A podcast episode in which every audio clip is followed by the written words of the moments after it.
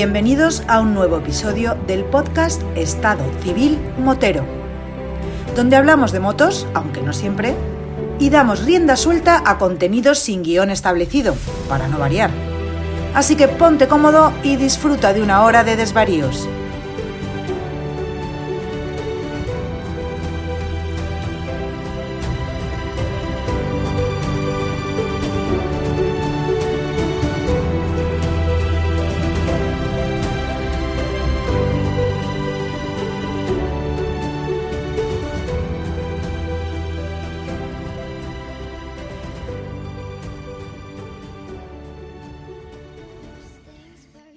Pasa, chaval? Dios mío, que no, no que ven mis ojos, no será el señor, el señor Vampi en persona, en vivo y en directo. ¿Qué haces tú por aquí? Porque tú me has llamado Sogorfo, venga ya. Ah. no- no, menos cuento, menos teatrillo, porque esta vez tú me has llamado a mí y me has dicho, Pampi, mañana a las 8 grabamos. Y he dicho, pues ya me has convencido. Está liado, está liado. Pues sí, porque cuando me toca a mí grabar contigo, digo, hay que ver por qué tengo yo que estar aquí aguantando al tío este. Qué paliza me está dando el tío este. Y entonces me quedo diciendo, bueno, voy a grabar, pero pero yo no aguanto nota este. ¿Dónde busco yo otro tío con el mismo desorden mental que quiera venir aquí a grabar conmigo para aliviarme un poco la pesada cargas? Es difícil, ¿eh? Es. Subir el listón, subir ese listón de tener una misma facilidad con la que es difícil, la verdad. No sé, sorpréndeme, Antonio. Pues nada, me he liado a buscar, he tirado de geografía, eh, me he liado a buscar, a buscar, a buscar y no encontraba a nadie por ningún lado. Y en el último momento dice, escucha, que me salgo por el Cantábrico. Dice, no, no, no, en Cantabria hay un nota que está igual de colgado que tú. Y después me he enterado que el proyecto que tiene no está igual de colgado, está mucho más colgado que yo. A ver, ¿Tú ¿qué te acuerdas, te acuerdas de Fran Pardo? Fran Pardo, Fran Pardo. ¿No era este que tenía un par de quistes por allí por África que cuando se estropeaba una cogía las piezas de la otra? O más, o más, un par o más. Y eh, Recuerdo, recuerdo, espérate, que no se me olvide. Recuerdo que teníamos pendiente unas anchoas de Santoña. Mm, Ve tú que tú por el estómago vas cayendo. En la cara no te acuerdas, pero de las anchoitas sí, ¿eh, pillo? Bueno, Fran, cuéntanos algo. ¿Cuándo nos traes las anchoas esas si, si te dejan, digo? Bueno, el primero, muy buenas a, a todos, otra vez encantado de, de volver a charlar con vosotros, que la verdad es que, que, bueno, como dices Antonio, me, me encanta estar hablando con, con gente que tiene el mismo desorden mental que yo. Y yo he visto que he encontrado a mis brothers ahí en, en, la, en la otra punta de España, porque estamos cada uno en una punta, ¿no? Casi en línea recta, desde, desde Cantabria hasta Huelva. Nos separan unos mil kilómetros, pero la verdad es que es una gozada de encontrar gente como vosotros. Pues esas anchoas ya no depende de mí, porque a nosotros Revilla casi que nos deja salir de aquí para que repartamos anchoas. El problema es que vosotros ahora mismo estáis en Andalucía con una situación un poquito complicada que no, no acabamos de terminar con, esta pandemia y, nos está cortando sobre todo el poder viajar por, por nuestra tierra en moto. Y ya muchos, yo hoy he salido a dar una vuelta, ayer me di otra, pero sé que en Andalucía no podéis salir por esta provincia, ¿no? Que eso es un putadón. Pues estoy deseando, deseando de rodar. Ya te digo que voy a rodar el fin de semana que viene, aunque haya, ¿cómo se dice? Es que aquello del vocabulario no vea cómo lo ampliamos nosotros cada vez, ¿eh? Confinamiento perimetral. A ti te habla de un confinamiento perimetral hace tres años y dices tú, tú estás chalado, ¿tú qué estás hablando? Pero bueno, te digo que aun habiendo confinamiento perimetral, yo me he comprado dos cubiertas viejas de taco y yo salgo el fin de semana que viene por donde quiera que sea, aunque sea darle la vuelta al pueblo, ¿no? Y lo que te decía que te lo puedes tomar como amenaza si quieres, es que en cuanto que nos dejen, yo tiro para arriba. Me gusta mucho tu pueblo y las nevadas esas que se ven en las carreteras tuyas me han impresionado, tío. Me han impresionado sobremanera. Bueno, la, verdad es que ha sido impresionante en toda España porque yo esa semana tuve que ir a, a Madrid. A nosotros en, en el norte nos pasó que nevó una semana antes que después de que Filomena, o sea, nos- eh, nosotros en Cantabria nevó una, una semanita antes que llegase Filomena. Cuando llegó Filomena, que estaba en toda España cayendo la de Dios, pues nosotros en Cantabria ya nos había caído lo nuestro y encima teníamos buen tiempo que empezamos a disfrutar con la moto. Aquí fue una gozada, pero yo esa misma semana tuve que ir a Madrid, pues el miércoles o el jueves fui en coche y la que era espectacular ver todo Castilla y después llegar a Madrid, pero estaba todo precioso. Lo bueno, lo que pasa que lo que tiene la nieve es que está precioso el día que cae y el otro, ¿no? Como mucho. Después ya dices, estoy hasta las narices de esta nevada porque me fastidia. Pero Cantabria ha estado muy, muy bonito. Ayer estuve subiendo el puerto de los Machucos, que es final de etapa de, la Vuelta a España, que me sorprendió porque no es un puerto que esté a mucha altura, pero eh, tenía todavía bastante nieve y, y, es que está muy bonito. O sea, la nieve es algo en lo que no estamos acostumbrados. Yo, como bien sabes, yo soy muy enamorada, de los sitios que más me gusta del mundo es Himalayas. Y entonces, no sé, la nieve tiene algo especial. Y rodar entre paredes de nieve, la sensación esa que te da, ¿no? Porque siempre eso lo has hecho en coche, ¿no? Yo me acuerdo cuando era niño que, que vas en coche entre esas, eh, pues entre esas paredes de uno, dos o tres metros de altura, es como tremendo, ¿no? Estás metido como en un tubo, en un túnel, que eso, poderlo hacer en la moto, porque lo bueno que tenemos ahora es que puede nevar la leche, pero cuando limpian la carretera le ponen sal. Es increíble lo que hace la sal en la carretera. También hay que tener cuidado porque lo que hacen nuestras motos, ¿eh?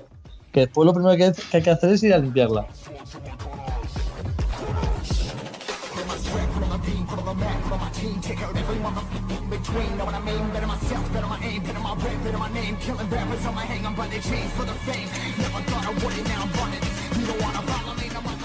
¿Tú sabes para dos sureños qué es lo más parecido a lo que tú estás contando? ¿A esas dos paredes de hielo cuando tú vas con la moto?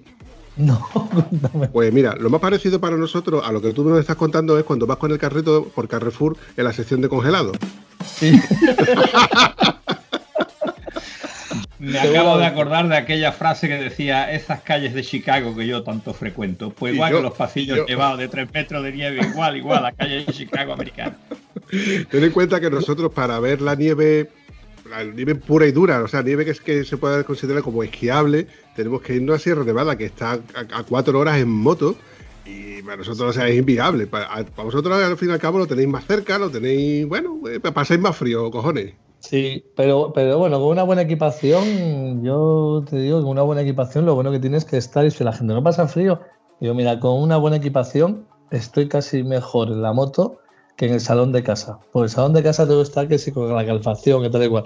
Y en la moto vas muy, muy a gusto y sobre todo las motos de ahora. Eh, bueno, la, verdad es que si imagínate a nosotros aquí en el norte cuando andamos por, con esas nevadas, ¿no? Coger la carretera, nos llaman, dicen que si estamos locos, no quiero ni imaginarme si a vosotros os daría por ir a Sierra Nevada y subir un nevadón de esos, ¿no? estar, estar subiendo por allí. Pero bueno, el asunto es que yo siempre digo que, es una. Nos encontramos con nuevas condiciones climatológicas y, un estado diferente al que estamos acostumbrados a la carretera.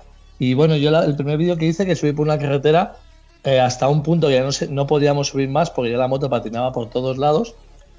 El asunto es que siempre digo, bueno, pues hay que ir tranquilito, despacito, pues para eh, vivir la experiencia, ¿no? la sensación y siempre aprendes algo cuando conduces pues con, una superficie nueva y al mismo tiempo de, la, belleza que te encuentras. Pero bueno, hemos sido afortunados, nos ha caído esta nevada, lo hemos podido vivir, hemos podido salir con la moto y es que pues ya poco más podemos pedir. Bueno, yo creo que Antonio te puede dar una cátedra sobre el pavimento deslizante. Eso es así. Y los pimientos son asados. Y las papas fritas.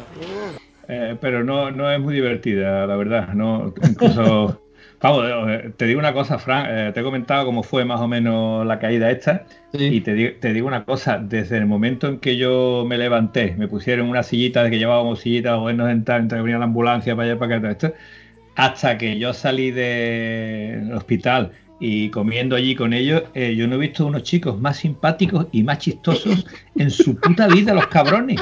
Ah, es que no han ¿eh? contado más chistes ni más cosas de, diversión jamás. Digo, y, y, ¿quién ha contado todas las chistes? yo, cabrones? ¿Os queréis que haya una puñeta que hay un tío serio aquí jodido?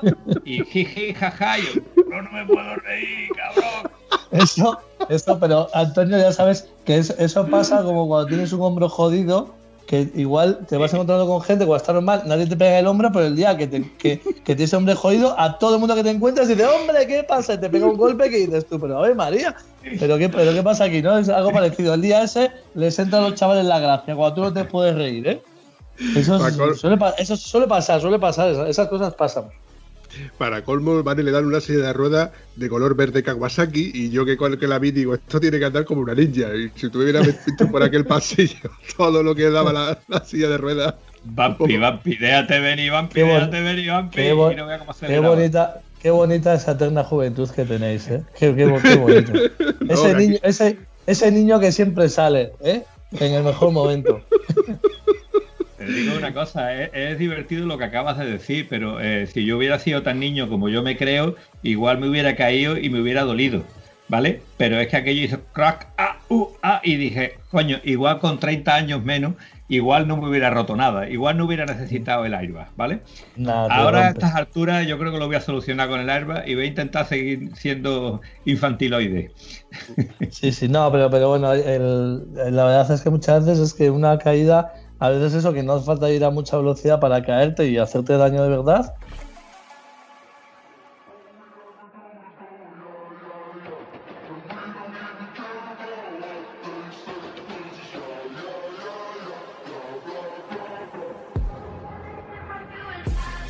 Bueno, ¿qué te voy a contar yo? Que me paso todo el año por ahí danzando para adelante y para atrás y me voy a romper la pierna en el parking del hotel de, de Marruecos. O sea, solo es el, lo único que me he roto en esta vida. La única que me he roto la pierna. Y me la roto, me la rompo en la rampa del parking del hotel. Después de llevar pues una pila de kilómetros ese día, miles de kilómetros durante el año, por pistas, por mil sitios complicados, y en la rampa del parking del hotel. Así que, ¿qué, me vas a contar a mí de golpicos tontos que encima te rompes algo y te haces una chapuza buena? Yo soy un experto en eso. O sea, yo tengo ahí, tengo experiencia. Incluso ya a veces he visto chapuzas, lo tipo que llegas a la gasolinera, apoyas la moto, estás echando gasolina, después llega otro, otro compi, se pone al lado, de repente cuando se va a bajar mueve la moto, la, apoya un poquitín contra la, del compañero, total que la tira, el compañero despistado, le cae la moto encima, rodilla jodida. O sea, de esas he visto unas cuantas, ¿eh? Chapuzas esas que dices de la manera más tonta y más absurda te haces daño. Por eso en la moto siempre, cuando estás en un rayo cercano, siempre tienes que tener cuidado porque por lo que sea se te va o te la tiran tío, y te la lía porque pesa mucho. Las motos la pesan mucho y, encima si no estás, si no te la ves venir, te, haces daño. Como los borricos de tu pueblo, Vampi, que dan bocado y dan patada, atacan por todos lados. Pues la moto es como el borrico del pueblo del Vampi, ¿eh? eso es peligrosísimo. Sí que es verdad que parece que parece que la moto es peligrosa y tal, pero es que hay, golpes que dices tú, es que la, caída más tonta, más absurda. Mira que yo estoy hecho a, hacer kilómetros, que tengo el culo pelado, de, hacer rutas por ahí, y resulta que te caes en, la caída más tonta y, te, rompes algo, porque realmente no es que te haga un poco de daño, no, no es que te rompes algo. O sea que nosotros realmente somos nosotros somos frágiles y a la hora de la verdad en cualquier accidente podemos hacernos muchísimo daño. Por eso, ante todo, yo siempre primado por el tema de la seguridad y de que vayamos con mucho cuidado, con mucha seguridad, que vayamos muy bien equipados. Eh, yo estoy detrás de comprarme también un chaleco airbag, que es una cosa que se está implementando cada vez más. Mm, llámalo marketing, llámalo miedo o llámalo seguridad. Pero sí que es verdad de que el tema de, después de haber visto lo que Antonio le ha pasado, que, es que yo, digamos, yo estaba presente, estaba dos motos por detrás de Antonio y vi que la caída fue tonta. O sea, vengo a referir tonta que fue a baja velocidad. De hecho, la moto se paró, siguió, estaba arrancada, que no, llegó ni a la cuneta, estaba en la carretera y, casi que no, yo no me explicaba cómo Antonio se había roto una costilla. Si ese mismo golpe hubiera sido a más velocidad, pues hubiera hecho mucho más daño, evidentemente, pero que. No sé. Lo cierto es que hay. Dime. No, digo que nunca sabes, porque mira, esta semana no sé si habéis visto un vídeo que estaba en las redes un chico ahí en. Pues era en Francia porque la, llamó el teléfono de BMW y después otra persona que paró hablaba francés. Y una curva de la forma más absurda se le va la moto, que no iban despacio, iban a 50-60. La moto en realidad se ha patinado, se ha ido ahí contra un terraplén, se ha quedado parada ahí. El tío también se ha bajado y se le ha pasado porque fue ahí como se le fue de una manera muy absurda. Y el tío, nada, un rasponazo en la chaqueta, en el pantalón y, no se ha pasado nada. O sea, es que, que lo de las caídas, eh, hombre, si vas más rápido, tienes más papeletas de que te pasen cosas, pero que es algo que muchas veces es que ese día te tocó que te rompieses algo y, se jodió. O sea, que, muchas veces pasa eso. Hay que ir siempre con cuidado y con mucha precaución para que no suceda nada, pero que eso, que muchas veces, aunque vayas con toda la precaución, te pilla un cambio de rasante, que si te coge el sol de frente, que de repente no has visto la grija, que, porque eso te coge. Además, esto es lo de Murphy, ¿no? Eh, cuando haces, tienes un cambio de rasante, que te está pegando el atardecer, te pega el sol de frente, esa curva es la que tiene la grija, ¿no? Las perecitas sueltas. Las demás no había tenido ninguna, pero esa sí. Y esa es la que, la que te caes. Y entonces, eso que. O sea, que las caídas. Sí, ya sabes que en las motos están los que no se han caído y los que se van a caer. ¿Sabes? Que, que esto es, y eso es como ciencia pura. Eso que, es nada, hay que así. ya está. Eso es así. Y Está no hay- falta decir los que no se han caído todavía y se caen en la rampa del hotel. Sí, claro. Pues, yo, me caí, yo, me caí una, yo, me caí una, yo me he caído unas cuantas, pero romperme nada de repente. Y me pasó como a ti, que en el mismo segundo oí un crash y dije, uff, esta vez no es como las otras. Esta vez Algo, algo se ha roto, se ha roto por ahí. Y fue cuando quise echar el pie a tierra, dije, uff, vi que eso se movía para todos lados y dije, ya sé lo que se ha roto. En Marruecos se llamaba la ambulancia, que no me cogían el teléfono, ya sabes. Pero bien, cosas, cosas que pasan y ya está.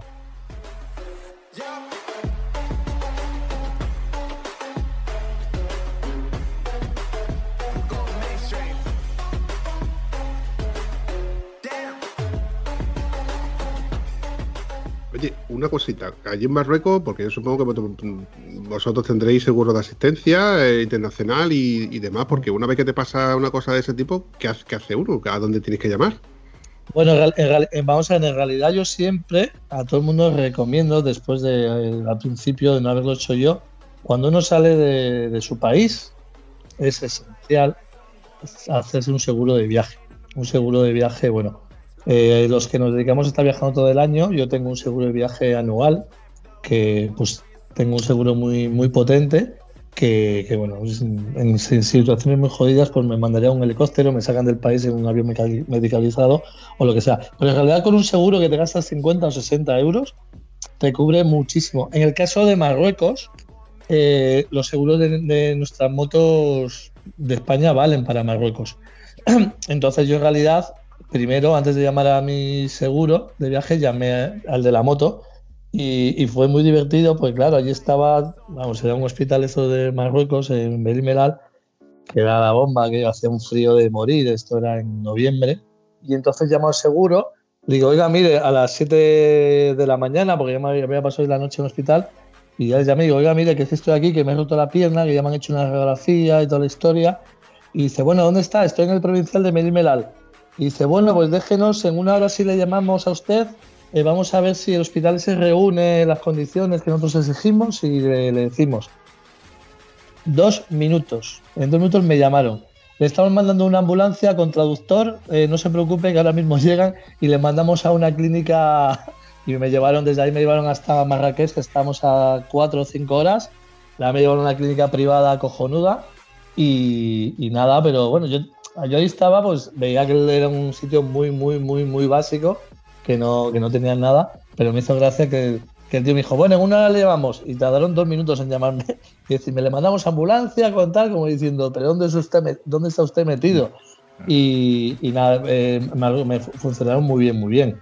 Y por ahí los seguros, generalmente todos los seguros funcionan muy bien. Hay veces que igual sí, cuando hay una chapuza muy gorda, muy gorda, pues de mucha pasta, pues igual ya el seguro empieza a sacar cláusulas, ¿no? O lo que sea. Pero tiene que ser algo muy excepcional. Este año ha habido muchos problemas con el tema del COVID, que los seguros pues no cubren pandemias. Ahora ya sí, ya todos te, te meten la, la pandemia. Y ha habido mucha gente que ha tenido problemas en muchos países del mundo porque al estar en pandemia pues no lo estaban cubriendo. Pero, pero bueno, yo siempre, y es algo que yo creo que es totalmente indispensable, un seguro de viaje, que además son 50 euros así, y tienes un seguro que, que- que te cubre muchísimas cosas. Yo trabajé con un señor eh, recuperándolo, tenía una lesión importante, estaba recuperando, y este hombre había estado trabajando de médico en Marruecos. Te estoy hablando también, habría trabajado hace 50 años en Marruecos, el hombre era mayor, ¿no? Pero lo que me comentaba es que eh, cuando había los enfermos y preguntaban, eh, me toca operarme hoy, ¿quién opera hoy? Y decía, pues el doctor Mohamed Tal, que era el director del hospital. Y entonces el enfermo se saltaba por la ventana y se iba. Y era, y era la verdadera posibilidad de salvación que tenía, que no lo operara este carnicero. Se sacó la carrera en 20 años en Granada. La carrera de medicina se la sacó en 20 años en Granada. A base, de, a base de regalitos. Así que imagínate cómo sería la criatura. Bueno, yo puedo decir que también, bueno, pues como si a alguien le vale consejos, si alguna vez le pasa algo, yo la verdad es que el seguro me llevó a una clínica privada muy buena de, de Marrakech. El médico me, me, trató, era un médico belga, me dijo que se había tomado algo, le dije por la mañana había bebido un zumo y no sé qué, y entonces me están preparando para operarme por la tarde. Yo ahí, pues ya como me iba a operar, ya llamé a mi casa y dije, oye, mira, me he roto la pierna, no pasa nada, me van a operar aquí. No, tal, dije, padre, no digas nada a mi madre, a los 15 minutos mi madre, ¿qué ha pasado? Pues no le dije que no dijera nada, me cago en la leche, no le dije que no dijera nada. Y entonces empecé a revolucionar y después ya me llamó otro amigo ya que llamaron ellos traumatólogo. Y bueno, yo me iba a operar allí tan tranquilo porque además me dijeron que el médico había estudiado en Bélgica, que era un médico, un traumatólogo muy bueno, tal igual.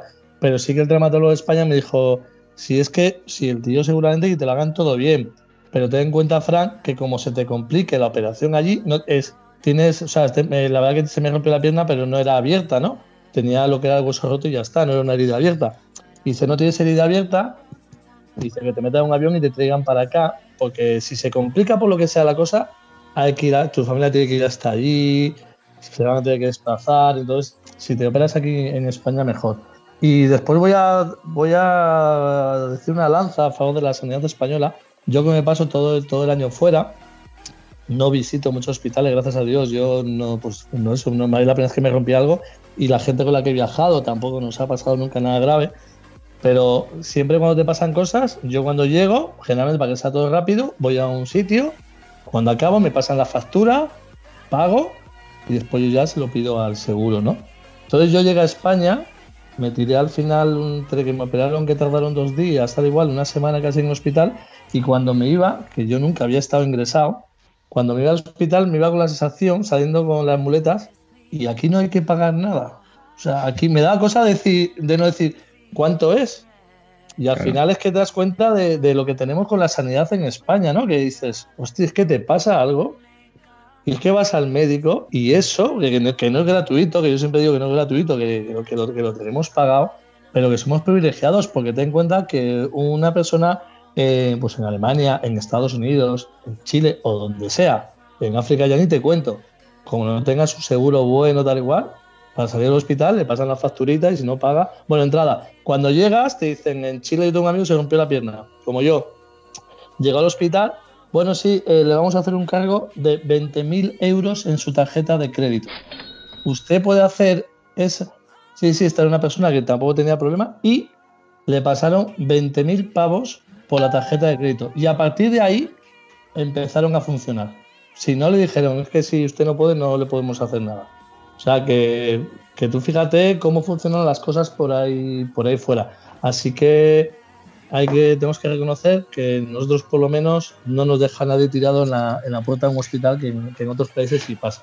Muy importante, hacerte el seguro. En mi, vamos, en mi caso, y yo creo que según la cara que ha puesto el Vampi, eh, dice, tiene usted 20.000 euros, y dice, corta un poquito más para arriba y lo liquidamos aquí. Estaba, pues mira, voy a decir una cosa. Estaba corta, pensando corta. cómo comprar un coche, un coche automático Empieza a contar por aquí arriba que ya tengo una excusa para contarle a la mujer. para comprarme el coche automático. Porque es que si no. A mí directamente me dice: ¿Tiene usted 20.000 euros para una operación? Digo, Robert, ¿tú no me estás viendo? Estás hablando con un tieso. Más que nunca, tenemos que ser más conscientes y más solidarios. Por eso hemos creado nosotros la campaña pues imagínate, ¿no? Por ahí es que en estos países, ¿sabes? Que no se andan con chiquitas y menos con, con, el tema sanitario. Y tú estás jodido y, y, y, si no, pues si no lo tienes, pues llamas a casa y en casa revolverás Roma con Santiago para conseguir esa pasta para que te manden para allá para, pues para que te puedan operar o para lo que sea.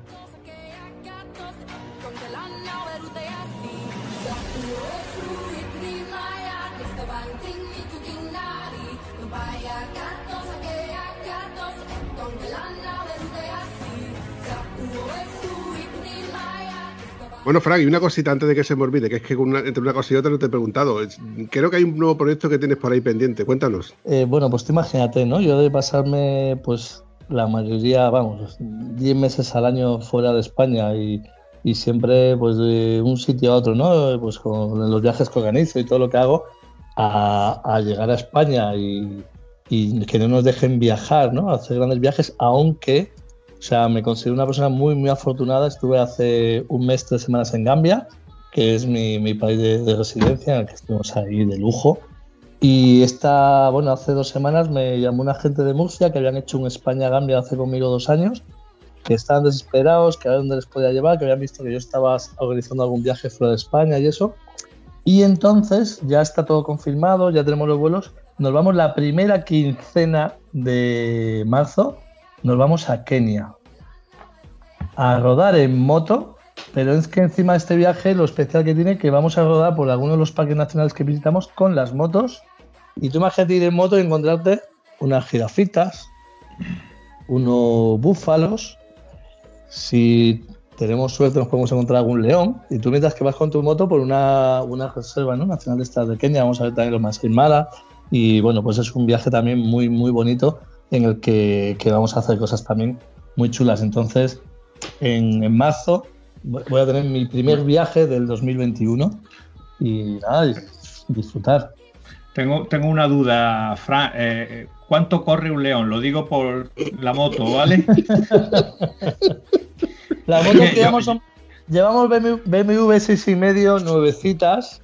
Las 650 yo espero que la, que la moto corra bastante más que el león, pero yo no sé si tú sabes que el león, bueno, primero, las leonas son las que matan la presa. Correcto. ¿Vale? El rey león llega, se pega, ellas cuando matan la presa se piran, llega el rey león, se mete su homenaje y ya lo que queda, ya vuelven a traer a las leonas y tal, y el león ya no come en otros dos o tres días. O sea, un león, en realidad ellos solamente cazan cuando, cuando tienen hambre y se meten tal tripada cuando cazan que después se tiran dos o tres días sin comer. Yo espero llegar en el, al día siguiente o, yo, o, al aperitivo. Yo espero llegar al aperitivo ya, que no, que no, que no, tenga, que no tenga hambre. No, pero yo he estado en más, en, más reservas en África. La verdad es que en moto no he estado, no he estado nunca. Siempre hemos ido en, en todoterrenos. Cuando hemos entrado, generalmente los viajes que hacemos, llegamos a la entrada del parque, aparcamos la moto y nos subimos a los todoterrenos y vamos a, a ver los animales. Y la verdad que los leones estás pegado a ellos y son animales tranquilos imagino que incluso hasta la moto igual les, les asuste y, no haya problema. Pero vamos, que, yo eso espero que no tengan mucho hambre. Nada, Fran, yo no te preocupes. Yo creo que en el momento que te vean, además, como ahora estás más canijo, tú para ellos eres un intervés. No, pasarán de largo. sí, seguro. No, no, además, ahora me ven y yo creo que me ven. Si, si el león me ve con hambre, después de estos meses que llevo aquí en España relajado, que porque he cogido pues como 8 o 9 kilos, van a pensar, menudo caramelito.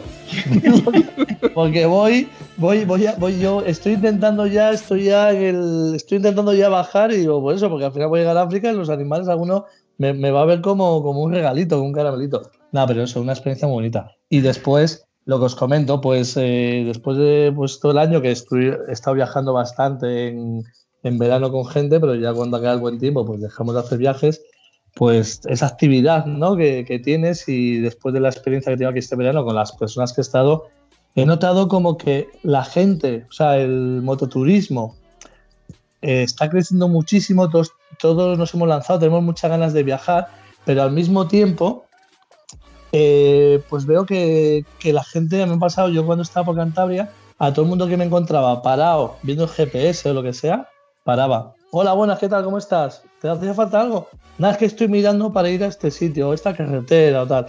Y, entonces me he visto que hay una carencia muy grande, pues que la gente llega a las provincias y llega a los sitios y no las llega a conocer bien del todo, porque es verdad que da igual que tú te vayas un viaje a Patagonia o te, o te hagas un viaje por, yo qué sé, imagínate si yo voy a Huelva, que como no conozcas bien la zona, te pierdes muchísimas cosas, ¿no? Y al final te tiras tres o cuatro días ¿Y qué es lo que has hecho? Venga, pues yo para ir desde, desde La Palma del Condado hasta, yo qué sé, pues el, eh, hasta Jabugo, ¿no? Por ejemplo. Pues ¿qué hace la gente? Pues pone Google Maps que no sea por autopista. y alrededor de y alrededor ¿no? de todo eso hay unas carreteras increíbles.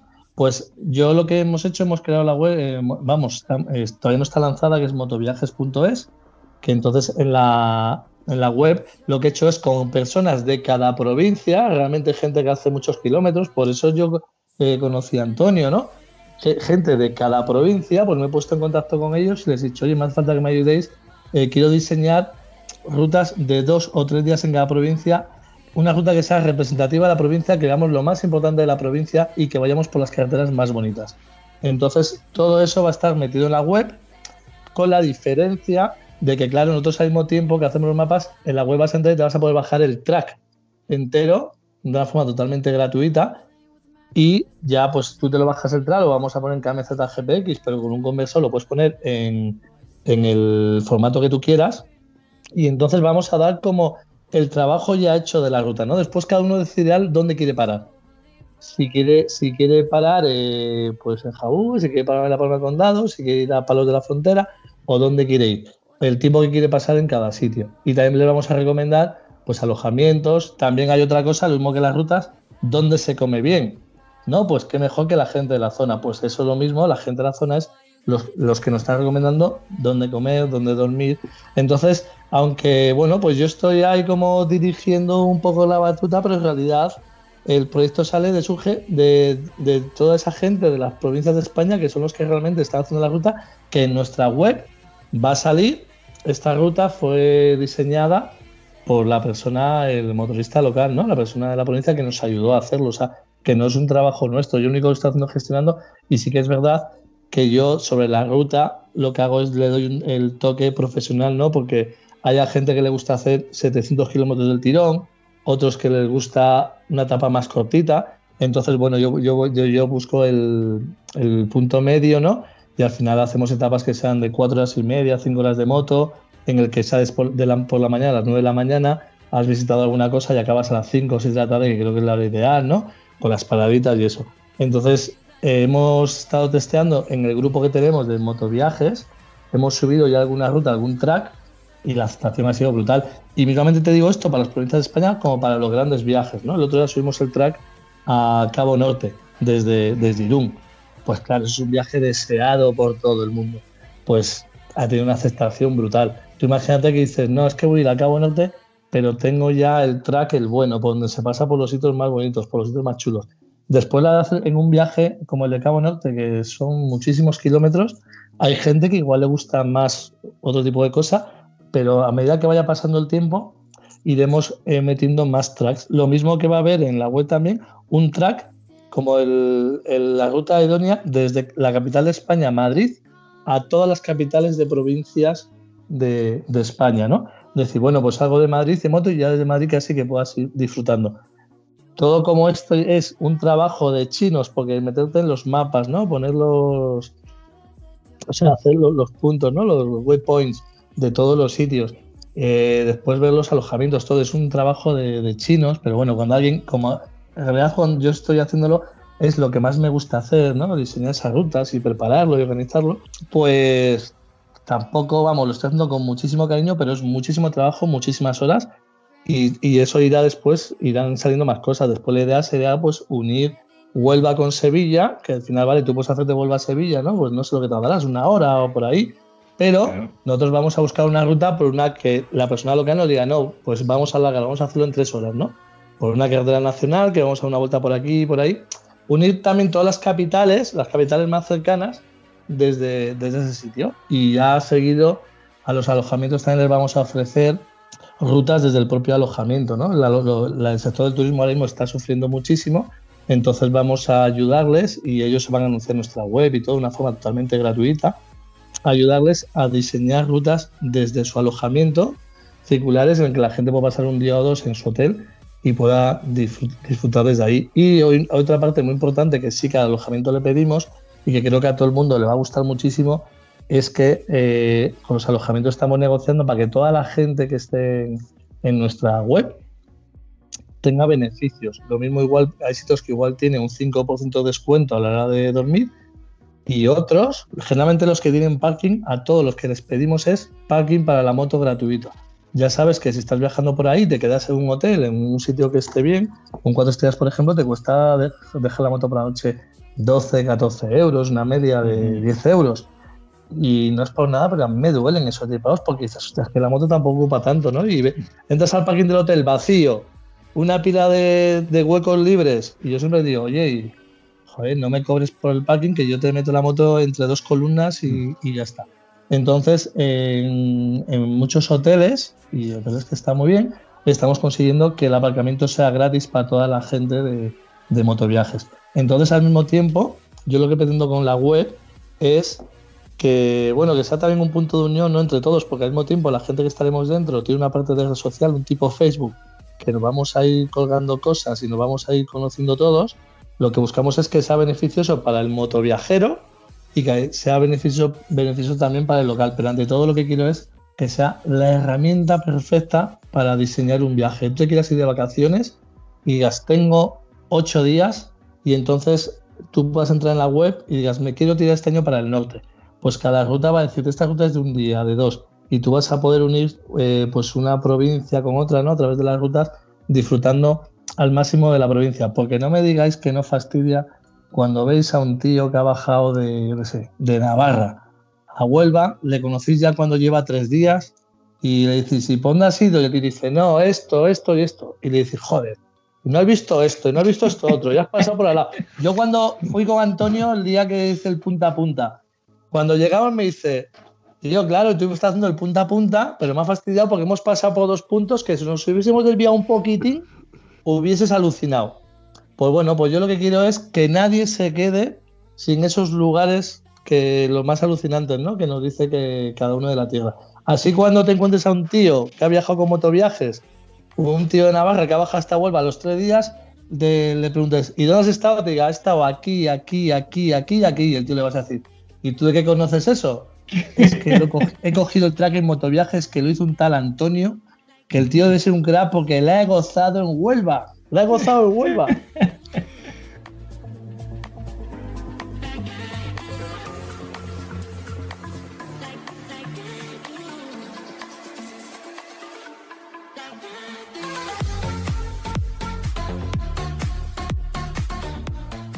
Bueno, Fran, yo quiero que tú nos vayas informando conforme vayas adquiriendo esta página, la vayas, eh, eh, la vayas mejorando, la vaya pues, esté accesible a, todos y cada uno de nosotros. Y yo quiero que te haré una, pequeña petición a título personal, y es que como tú bien has dicho y vas a usar a, ciertas personas de, de, todas y cada una de las provincias, en este caso, de, por ejemplo, en Huelva, vas a usar a Antonio, deberías de poner eh, tanto la página web, o la aplicación, donde sea, una coletilla o un acceso directo al teléfono de Antonio como queja.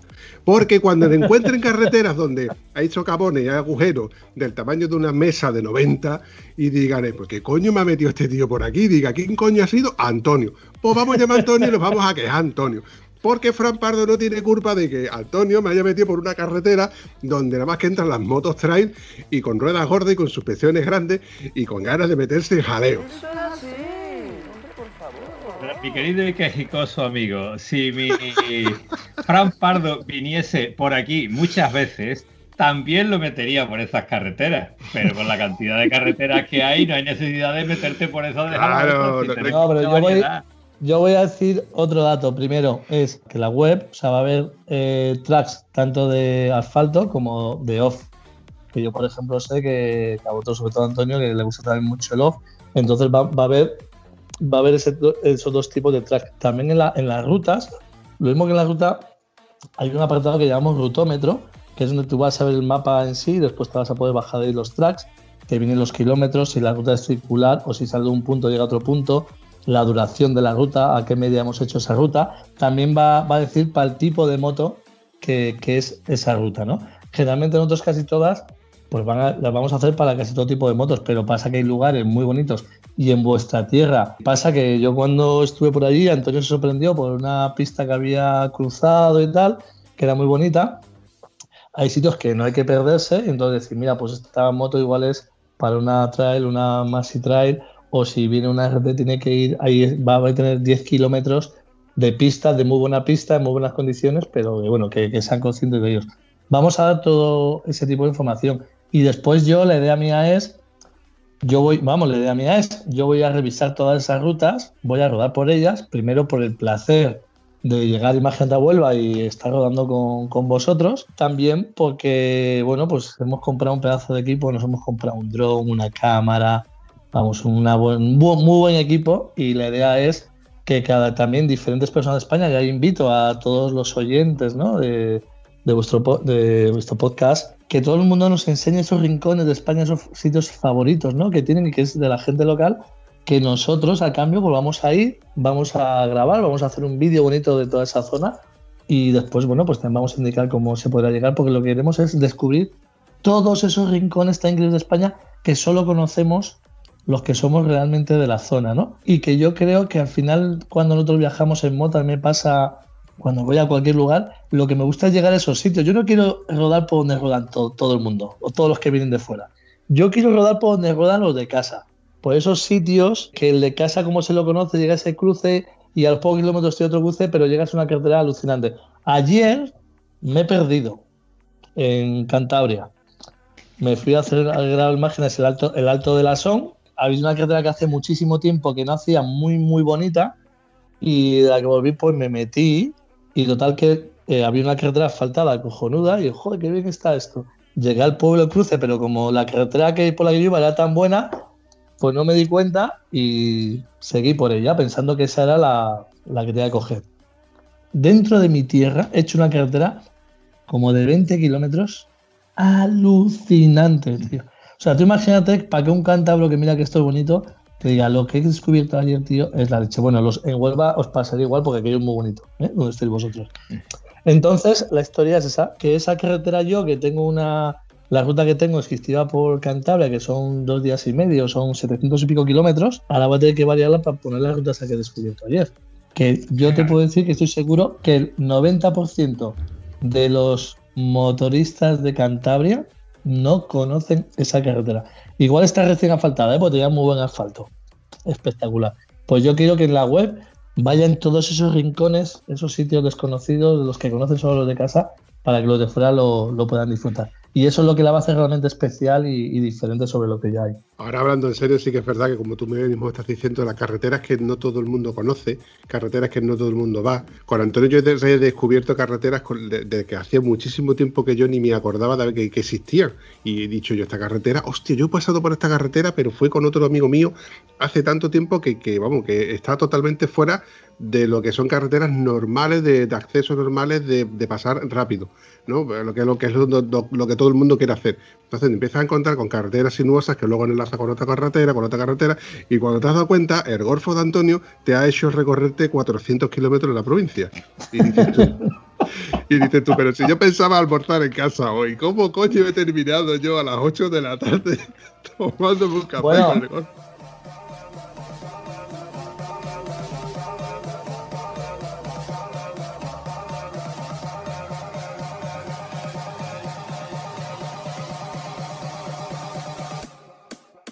Yo creo, eh, bueno, pues yo creo todos sabemos dónde, está Burgos, ¿no? Y antes de ayer estaba hablando con Mario Campero, que es la persona que me está ayudando en, Burgos. Y entonces digo, quiero una ruta representativa, le expliqué todo esto. Yo eh, lo que hago con la gente es a través de Zoom, hablo, estamos hablando, y yo voy, me van diciendo, van viendo en mi pantalla el mapa y yo voy haciendo el mapa, ¿no? Los points, así nos tiramos unas cuantas horas. Y, y el, empieza el tío a tirar, a tirar, a tirar, a tirar y yo que pensaba que Burgos era una provincia pequeña, 1.180 kilómetros uh, por Burgos, por la provincia de Burgos. Y encima por carreteras, yo hay, muchas que, conozco, son muy bonitas, hay otras que no conozco, pero estoy seguro que si eh, Mario me lo ha dicho, tienen que ser alucinantes. Me marca 23 o 24 horas, o sea, una semana para hacer sin salirte de la, de la provincia de Burgos. ¿Me entiendes? Y hay veces que cuando tú empiezas a hacer rutas por tu provincia, bueno, tengo lo de Huelva, que también, Antonio, lo que tú me dijiste, y hay, eh, hay un club de Huelva, ¿no? Que, que lo promocionó Diputación de Huelva, unas rutas que, han hecho, y tienen mogollón de, rutas y kilómetros, porque en Huelva también te puedes tirar cuatro o cinco días disfrutando de la moto y, rodando por ahí. Y eso es lo que según vas conociendo más, claro, me estoy conociendo toda España por las provincias, las provincias a fondo, ¿no? y la verdad es que no veas la burrada de kilómetros. Si nos pusiésemos a conocer España, es que igual, por lo que digo, si empezamos mil por cada provincia, pues igual acaba España y te has hecho 50.000 kilómetros, ¿eh? El rodaje de mi moto, que es lo que me falta para terminar el rodaje. a todo lo que sucede que, es malo, yo siempre intento buscarle la parte buena. Y por ejemplo, en el caso este del COVID, la parte buena es que a todos los que somos de la provincia, pues le estamos sacando mucho rendimiento a rodar sobre la provincia. Y eso de que te digan de que en la provincia hay 1670 kilómetros que lo puedes hacer sin pisar la misma carretera de vuelta, dices tú, ¿y eso cómo se hace? Y entonces te empiezas a indagar, indagar, indagar y dices tú, coño, es verdad. Si yo lo he hecho con Antonio, que cuando te vienes a dar cuenta has hecho 400 kilómetros y al fin de semana siguiente ha hecho otros 400 kilómetros sin pisar la misma carretera. Es que es prácticamente imposible. No, no, pero eso, yo creo que es, muy, que es muy bonito y bueno, pues que yo al principio del COVID, cuando empezó todo esto y cuando empezamos con el grupo, dijimos que era la oportunidad de redescubrir eh, nuestro país, porque todos estábamos ya pensando, vamos, muchísima gente estaba pensando en viajar fuera. Yo he redescubierto mi provincia y he redescubierto España, que hacía que no rodaba por España, pues sin exagerarte, 15 pues, o 20 años y por el Pirineo sí, pero todo lo, todo lo demás no. Y yo te lo digo, estoy alucinado con el país que tenemos para andar en moto.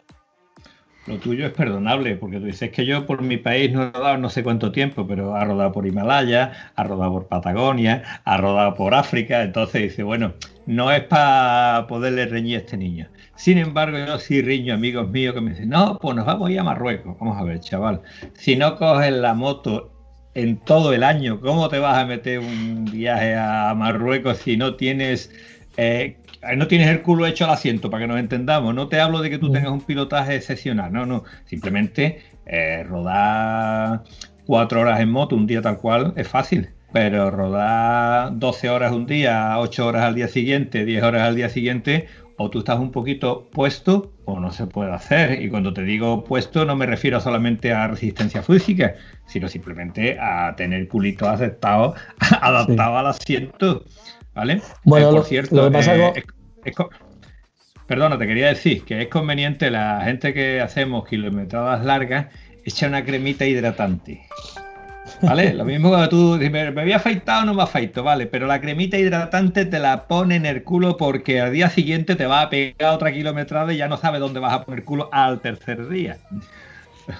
Sí, pero ya, y además de eso, es que es importante porque muchas veces cuando lo que hemos hablado de las caídas, vienen, o sea, eh, las caídas muchas veces vienen por cansancio, ¿no? Y cuando tú, si tú puedes hacer un día ocho horas de moto, pero cuando llevas cuatro días seguidos de ocho horas de moto, tu cuerpo está y, has descansado poco tú y no estás habituado a eso, tu cuerpo está cansado y hay veces que muchas caídas vienen por eso, o sea que son cosas, si vas a hacer un viaje largo por ahí, primero tienes que salir por tu zona y, y aunque sea los fines de semana, pero rodar y hacer kilómetros y que eso te va a ayudar a cuando vas a hacer un viaje largo, pues y al mismo tiempo que va a ser más seguro para ti, le vas a disfrutar muchísimo más. Entonces yo creo que es algo muy importante.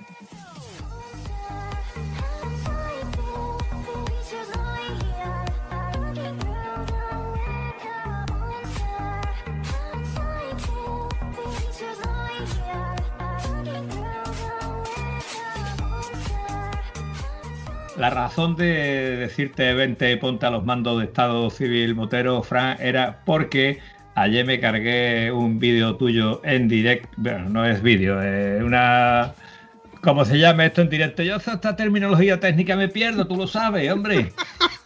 En el Facebook aquí, mi Fran, delante de toda la gente, contando el pedazo viaje que iba a ser a no sé dónde, yo haciendo cábalas mentales, 10 días, 10 días, ¿cuánto me cuesta a mí estar 10 días sin trabajar? ¿Cuánto me cuesta el viaje? ¿Cuánto me cuesta la gasolina? ¿Cómo, cuándo lo hago, no lo hago, me lío, no me lío? Cuéntamelo en versión resumida porque Vampi se tiene que acostar ya, que es la hora, pero cuéntalo que no lo quiero no, tintero. Nada, Antonio, ya se está viendo el, el viernes el vídeo en directo. Yo, eh, pues también, lo que da todo ese tiempo que digo que, que he tenido libre, eh, hace ya mucho tiempo que estaba pensando organizar un tipo de. Primero lo pensaba organizar en, con coches, con una especie de rally solidario. Pero ahora ya que estoy tan metido en el mundo de, las motos, porque yo llevo 12 años viviendo en, Gambia, pues quería organizar. Yo creo que los viajes, como para muchos es un viaje soñado, es ir a Cabo Norte, también para todos es llegar al lago Rosa, que es donde terminaba el Dakar africano, ¿no? Que es, decir las palabras rosas como algo mágico, ¿no? Es algo increíble. Entonces, yo tengo dos opciones, organizo viajes por todos los lugares del mundo y puedo organizar un viaje hasta el Lago Rosa desde España. Yo me dedico a viajes organizados por el resto del mundo, podría hacer lo mismo, organizar un viaje, que, que los, este viaje este yo lo he hecho 91 veces y lo he hecho muchísimas veces ya en coche y alguna vez en moto. Pero esta vez ya que lo quería hacer tan público y para tantas personas, digo, no, yo quiero organizar una experiencia especial que no pierda la esencia de aventura. Entonces lo que he hecho, he preparado el primer desafío objetivo Dakar, que, lo que de lo que trata es de que vamos a salir todos de Tarifa el 29 de abril. Van a ser nueve etapas hasta llegar a, La Rosa. Nosotros vamos a todos los días un track. El track va a hacerlo todo por asfalto que queda asfalto y un track con zonas de, off-road, ¿no? De pista. Entonces, todos los días, todos por la mañana, irán saliendo y nosotros vamos a los tracks, o sea, tenemos un punto de llegada que vamos a llegar todos ahí para que después reunirnos, ¿no? Y vamos a dormir todos en el mismo hotel, que, lo, que lo, hemos preparado, lo hemos organizado todo así, vamos a cenar todos juntos y lo que quiero que seamos una familia nómada transportándose por África desde Tarifa hasta La Rosa, que por unos 3.800 kilómetros.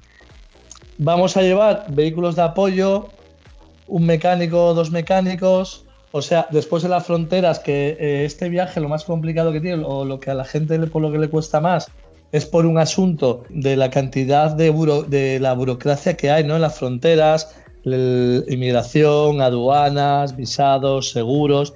Entonces nosotros, la organización, vamos a tener gente en todas las fronteras que va a ayudar a los pilotos según vayan llegando a realizar todos esos trámites. Entonces, lo que hemos hecho es que la gente pueda ir por libre a su bola. Vamos a ir en un grupo, que ese grupo le voy a ir yo para quien quiera ir en grupo, pero eso se va a poder ir en libre o en grupo, como uno quiera. Y cada día nos vamos a encontrar en el mismo sitio para cenar y, contarnos todas las experiencias, todas las aventuras. Todo el mundo va a ir geolocalizado para que no se nos despiste ninguno. O sea, eh, está montado de una manera que no pierda la esencia de aventura, que vivamos un viaje realmente especial. Y yo lo que te digo es que para mí este viaje, que además lo conozco tanto, por eso lo he hecho 91 veces, es un viaje de contrastes, una experiencia de contrastes. Empezamos por el norte de África, el, África magrebí, llegamos a Sáhara y la gente ya es diferente, después Mauritania es todavía más diferente, desierto, y después llegamos a Senegal, el colorido, la sonrisa de la gente, la alegría. O sea, es un viaje muy especial que, como dije el otro día, en el viaje lo que vamos a vivir va a ser muy grande, muy, muy, muy bonito. Llegar a la Rosa es una experiencia increíble, pero lo bueno que tiene este, esta experiencia, porque no es un viaje, es una experiencia, es que cuando estemos sentados en casa en el sofá, vamos a pensar lo que hemos hecho, lo que hemos recorrido por África y vamos a decir, hostia, seguramente que yo creo que va a ser uno de los viajes de nuestra vida. O sea, eso está garantizado. Una pregunta, querido amigo. Eh, nueve días para llegar a Gambia, ¿cierto? No, no, nueve días para llegar al lago Rosa. Al lago Rosa. Y, después volvemos, ¿no? No, vamos a ver, el asunto es que como yo sé que hay mucha gente que no tiene, que no, que, no tiene tantos días de entrada y nosotros nos queremos encargar de todo y que sea un viaje accesible para todo el mundo, cuando llegamos a, a Dakar, quien quiera va a poder volver en avión. Las motos de entrada ya van a volver en barco, en 8 o 9 días van a estar en España. Pero cuando sepamos todos los que somos del grupo, estamos en contacto con un par de compañías aéreas que vamos a decir, oye, tenemos 15 motos, tenemos 20 motos, tenemos 25 motos. Para ver si, como son tantas motos, conseguimos una tarifa buena, buena, buena y las motos estarán en España en, dos o tres días. Pero, y quien quiera, porque eso me lo han pedido, quien quiera, vamos a organizar un grupo de subida. Pero el grupo de subida sí que va a ser de, pues, de 10 horas al día de moto para subir en 5 días. Pero bueno, que, está accesible para, todo el mundo. Perdón, una cosita os voy a decir. Acabo de recibir una invitación a un grupo de WhatsApp donde están poniendo dinero para que si dejas a Antonio allí, te pagan dos veces el, viaje. Antonio, yo es que veo que te tienen tanto cariño en Huelva que yo voy a bajarte dos latas de anchoas en vez de una. Te voy a bajar ración doble de anchoas. Gracias. ¿Te has dado cuenta, tener amigos para esto? ¿Es para matarlo o no para matarlo? en fin. Bueno, entonces vamos a ver que yo me aclare. Tenemos nueve días para llegar a Gambia, cinco días para volver Y la pregunta mía es, aparte de los 2.100 pavos, si te vuelves con la moto puesta, 2.100 pavos, eh, entiendo que vale el viaje. Aparte tendrás que pagarte la gasolina, me quiero, me supongo. Sí, bueno, son, en los 2.100 euros entra lo que es el, ferry, eh, los desayunos, las cenas, como por el día la gente va por libre, se tiene que pagar su comida. Eh, después los vehículos de, asistencia, las personas que están en la frontera.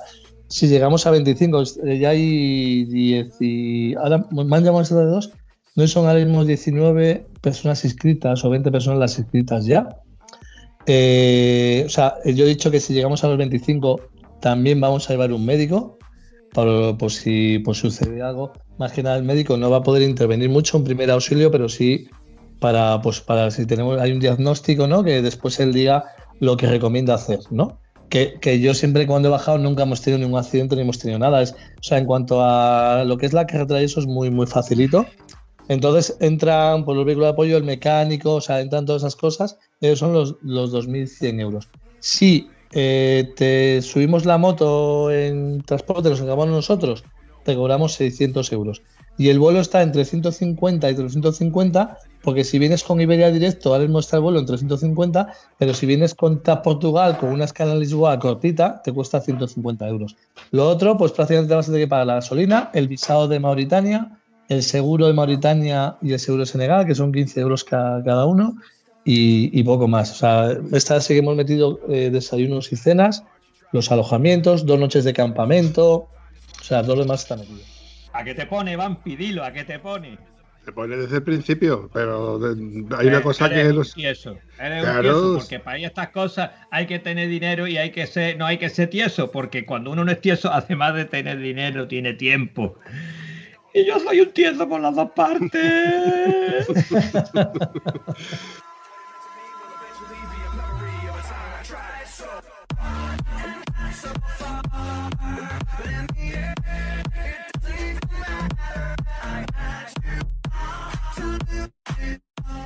Bueno, chavales, yo creo que ya que hemos llegado, hemos superado ya la horita de, episodio. Eh, si os parece, voy a ir recortando, porque, bueno, presumo de no hacer episodios de más de una hora. Y aunque a mí me ha encantado teneros a vosotros dos, siempre terminamos este episodio con una palabra que es muy socorrida y se llama. Qué bien mal ha pasado, Guillo. Qué, bien mal ha pasado, con usted. Y no puedo nada más que repetirlo, Frank. Me lo he pasado muy bien teniéndote y de hecho, te vuelvo a decir, como la otra vez, que aquí tienes tu sitio. Cuando quieras me pegas un telefonazo y, volvemos a repetir episodios, anécdotas, etcétera, que tengas de tus viajes. Ok, ya sabéis que yo encantado de charlar con vosotros. Lo que tengo, pero muchísimas ganas es de, que nos, nos, liberen un poquito y pueda bajar hasta vuestra tierra, a rodar por ella, a darnos un abrazo, porque al final, con todas las precauciones, pero nos daremos un abrazo, ¿no? Porque yo creo que nos daremos. A Antonio le apretaré fuerte, para que le duele un poquito. ya no me duele, aprieta ahí, aprieta ahí, ya no te puede. Pero Vampi, ya sabes que yo encantado de participar con vosotros, de charlar con vosotros, de pasar este buen rato, que yo también disfruto muchísimo, me, me río mucho y también me encanta escucharos. Y aquí me tenéis para cuando queráis. Seguro que llego yo a Cantabria antes que tú a Huelva, ya te lo he dicho. Pues venga, aquí, te espera, aquí os esperamos también a ti y a quien, a quien quiera venir, está claro. Un abrazo, chavales. Hasta luego, querido amigo.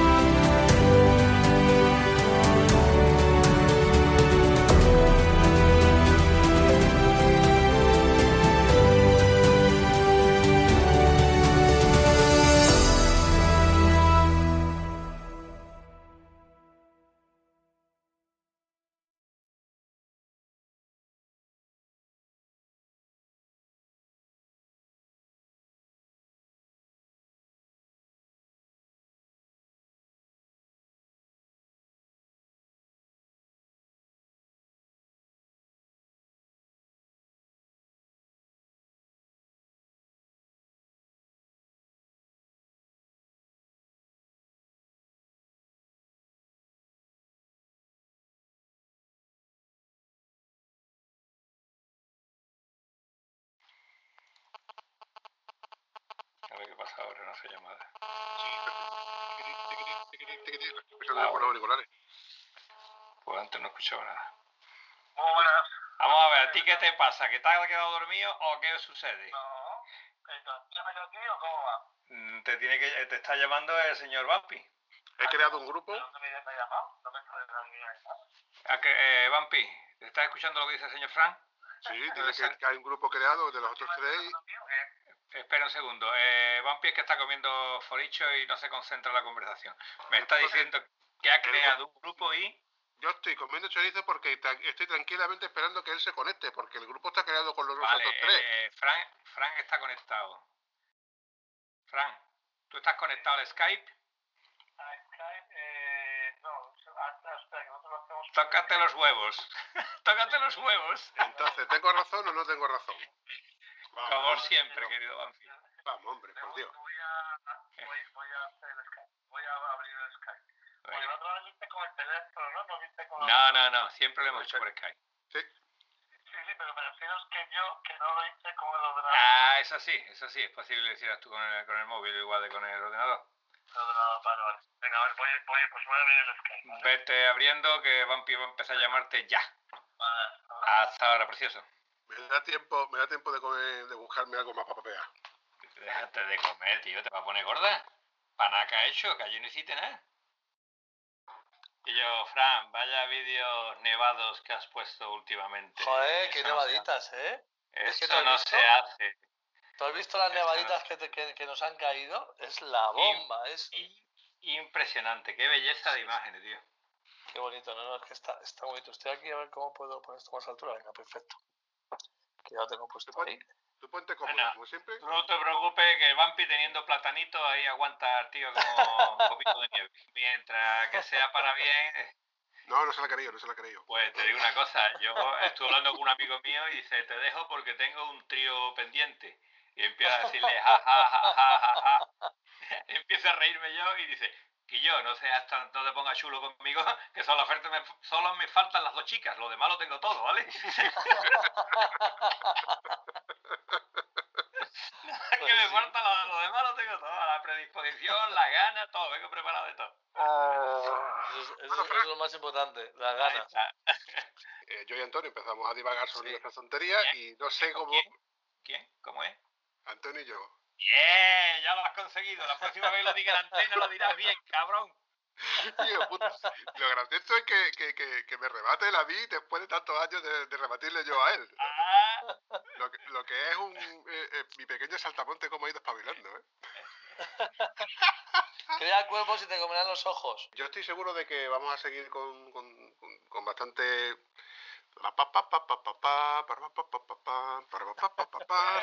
Si no sabes lo que vas a decir, pa, pa. ¿a Es que, no- es que quiero usar palabras que sean eh, correctas. Y hay veces en las que no me salen las palabras que quiero decir y mira que llevo un rato diciendo porque es que llevo un rato pensando lo que voy a no decir. sabes hablar con palabras esdrújulas, ¿para qué te pones? ¿Edruqué?